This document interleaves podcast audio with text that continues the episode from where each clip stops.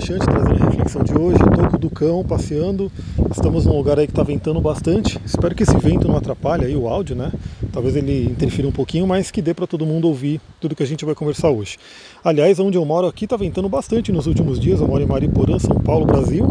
E eu fico curioso, né? Onde que as pessoas que me ouvem moram? Eu sei que tem muita gente de São Paulo, Brasil, obviamente, de outras localidades do Brasil, inclusive de outros países, né? Itália, Portugal. Aí um beijão para todo mundo que me acompanha nas lives, que aparecem lá da Itália, de Portugal. Sempre tem gente aí nesses países. Fico muito feliz. E aliás, depois eu vou postar lá no Instagram perguntando, né? De onde é que você me ouve? Em que parte do mundo você está? Que estamos hoje conectados, né? Não importa a distância, mas a tecnologia, a magia da tecnologia nos permite estar conectados aí, independente de, do lugar que você esteja no mundo.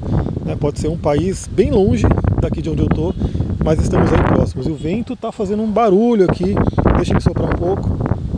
Ouçam os silfos. Realmente, como eu estou falando, está um vento muito forte esses dias, não só hoje, mas nos últimos dias, aí, na última semana praticamente. Então vamos lá, né? Eu postei hoje lá no meu Instagram falando sobre um porquê, né? Trazendo uma frase aí é, sobre o porquê, né? Se você tem um porquê, tudo fica mais poderoso. A frase está ali no, no, no, meu Instagram, se você quiser dar uma olhada lá. Vou amar se você curtir, compartilhar, comentar, né? Porque isso realmente eu fico muito feliz. Vejo que aquilo que eu postei valeu a pena, né? Tocou pessoas, trouxe alguma coisa para as pessoas, né? De alguma forma. E eu vejo, né? Quem compartilha e me marca, eu vejo quem me marcou, quem compartilhou. E eu inclusive agradeço lá no meu próprio Instagram. Então vamos lá, né? Falei sobre essa questão do porquê e hoje é dia de falar sobre o meio do céu, né? Me veio de falar do meio do céu, que aliás ontem eu mandei o áudio da Lua em Câncer, né? Falei sobre ela, obviamente falei um pouco, né? Sobre ela, não dá para falar tudo, não, a gente nunca esgota. Aliás, isso é uma coisa que eu vou né, deixar claro aí para todo mundo, né? A gente nunca esgota o mapa natal, né? não tem como. Não tem como eu, por exemplo, é, fazer uma sessão com alguém né, e falar tudo do mapa astral. Não tem como. Isso é simplesmente impossível, simplesmente porque o mapa ele é um universo. Né, ele é um universo. Então, na real, a gente poderia ficar a vida inteira. do que está me puxando loucamente. Esse cachorro está cada vez mais forte. É um exercício né, do dia. É passear com o Duque. Então, é, é um universo enorme. Então, tanto se a gente ficasse ali anos e anos falando sobre o seu mapa natal, fazendo sessões semanais, ainda assim a gente não esgotaria tudo que tem ali no seu mapa, tudo que a gente pode falar sobre ele. Mas obviamente, quanto mais a gente se aprofunda, mais a gente vai trazer coisas ali para você poder refletir sobre o seu próprio autoconhecimento. Então, falei ontem sobre a lua em câncer, tem muito mais para falar, mas cada um pode refletir né, de acordo com a sua vida pessoal nesse momento. E para quem tem aí o meio do céu em câncer, a lua está passando nesse local, né, nesse local que a gente vai falar hoje, a importância dele, né? Então, para quem viu esse post lá no Instagram, eu falei que aqui para vocês que querem mais, né, que estão aqui me acompanhando no Telegram, porque gostam do conteúdo, querem mais, eu ia falar sobre esse simbolismo da montanha. Por quê? Porque o meio do céu, Capricórnio, Saturno, né, que são os simbolismos aí da casa 10. A casa 10, para quem não sabe, ele é o ponto mais alto do nosso mapa natal. Então a gente tem ali a nossa mandala, e a casa 10 é o ponto mais alto, é o pico da mandala, é o ponto, né, como se fosse o topo ali do mundo. E inclusive ela está, ela está relacionada com o sol do meio-dia, então é quando o sol está mais alto no céu, meio-dia, é o meio do céu, é a casa 10, e tem um simbolismo muito forte da montanha. Por quê? Então vamos lá, montanha tem um simbolismo incrível em todas as tradições. E se você pegar um dicionário de símbolos, você vai ver muita coisa se falando sobre montanhas. Todas as tradições colocam a montanha como um lugar muito sagrado. Por quê? A montanha é o ponto mais próximo do céu, ou seja, do espiritual, da divindade, mais ainda conectado com a terra. Então imagina que você sobe uma montanha que o fato de subir uma montanha em si já é desafiador, já é uma tarefa de vida, já é uma jornada do herói você subir uma montanha. Então não sei se vocês aí, alguém, vocês que me ouvem, né, já subiram montanha, do que está quase me derrubando. Se vocês já subiram uma montanha ou não, mas Desde o esforço físico que você tem que fazer para subir a montanha, se você for a pé, obviamente, né? Se for de carro, aí é outra coisa, mas tem o esforço do carro também.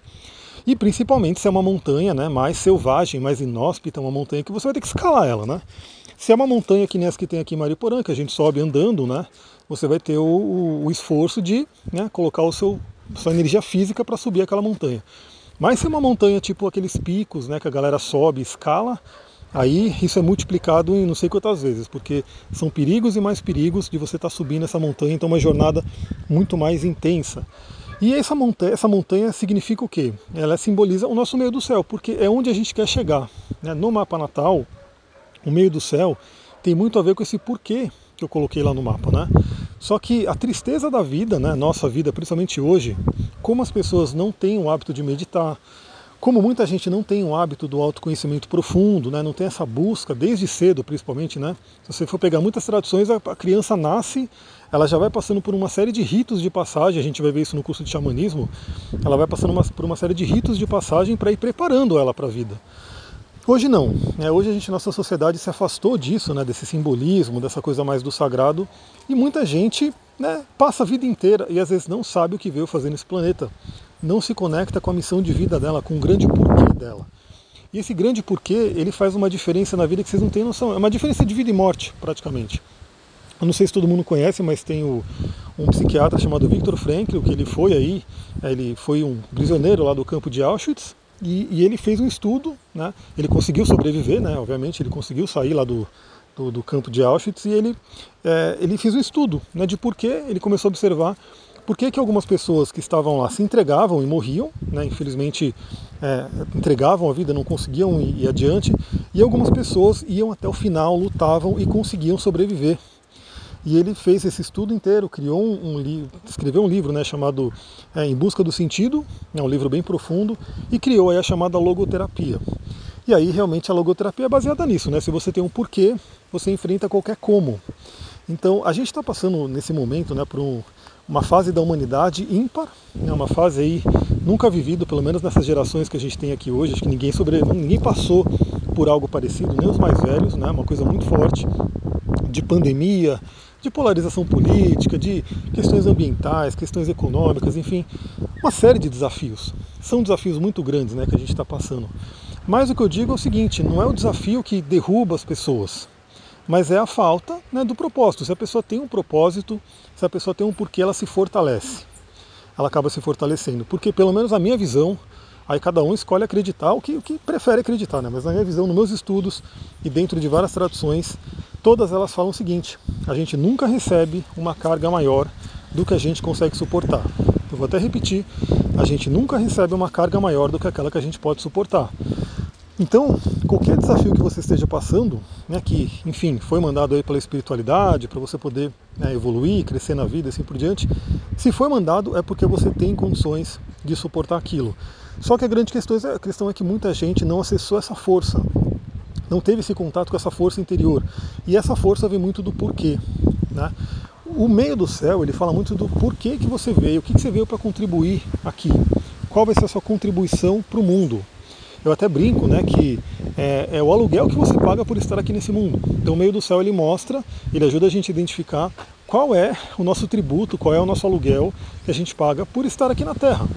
E esse aluguel, obviamente, ele é revertido para o mundo inteiro, né? É algo que você tem, é um dom que não é só o meio do céu, já deixo claro, né? o meio do céu ele é um ponto importantíssimo para a gente entender isso, mas ele também tem que levar em conta o mapa inteiro, que vai trazer todos os seus dons e talentos, mas o meio do céu é como você vai expressar isso para o mundo, como as pessoas vão te reconhecer.